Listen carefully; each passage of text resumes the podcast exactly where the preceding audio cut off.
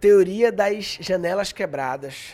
Essa é uma teoria, eu não lembro exatamente o nome da pessoa que inventou e tal, mas é relevante. Mas é uma teoria de que o cara percebeu, acho que na Inglaterra, né, que numa, numa rua, numa tal rua, quando aparecia uma janela quebrada na rua, alguma janela, uma pedra e tal, se aquilo não fosse imediatamente já consertado, a tendência era aparecer mais janelas quebradas naquela mesma rua.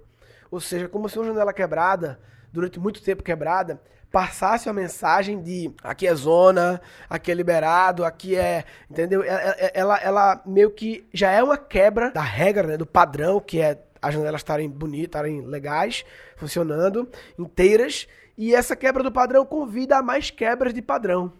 E a teoria de janela quebrada, essa é aplicável a mais do que a teoria das piadas repetidas, essa é aplicável a um bilhão de coisas, né?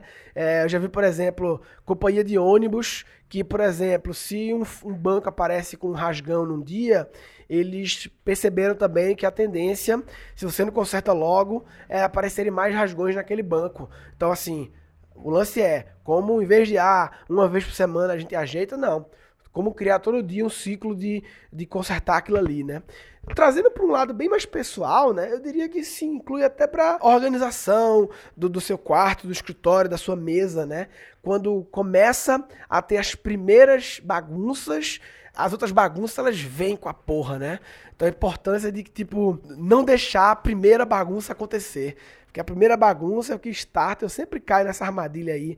A primeira baguncinha, né? Basta, sei lá, a diarista lá de casa, a menina que cuida da, da limpeza da casa, ela pegar umas coisas da sala que estavam lá e botar no meu escritório e em cima da mesa, que aquele simples ato de botar ali, porque ela achava que era meu e botou ali em cima, já convida outras pessoas a colocarem coisas na mesa no meu escritório e depois de um tempo a bicha tá vazia, né? Então, essa teoria de canbalas, ela é bastante, bastante aplicável, né?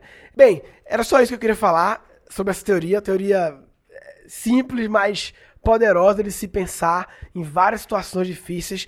Se você tiver algum outro contexto que é, você acha que você já aplicou, ou outro contexto que pode ser aplicado, compartilha lá, comenta lá no post desse episódio lá no grupo do Guncast do Facebook. A gente vai lançar a Tomateira, né, que é a nossa loja de roupas, que é uma parada que é, surgiu totalmente do Guncast, né? Vou explicar outro episódio da tomateira, vai, melhor. Fica um episódio separado explicando de onde veio a, a ideia da tomateira e qual foi a combinatividade de inputs que eu combinei para criar esse negócio, que é um, vai ser um desafio para a gente também, que é uma área e-commerce, que é uma área que eu não tenho nenhuma experiência e quero aprender essa parada aí.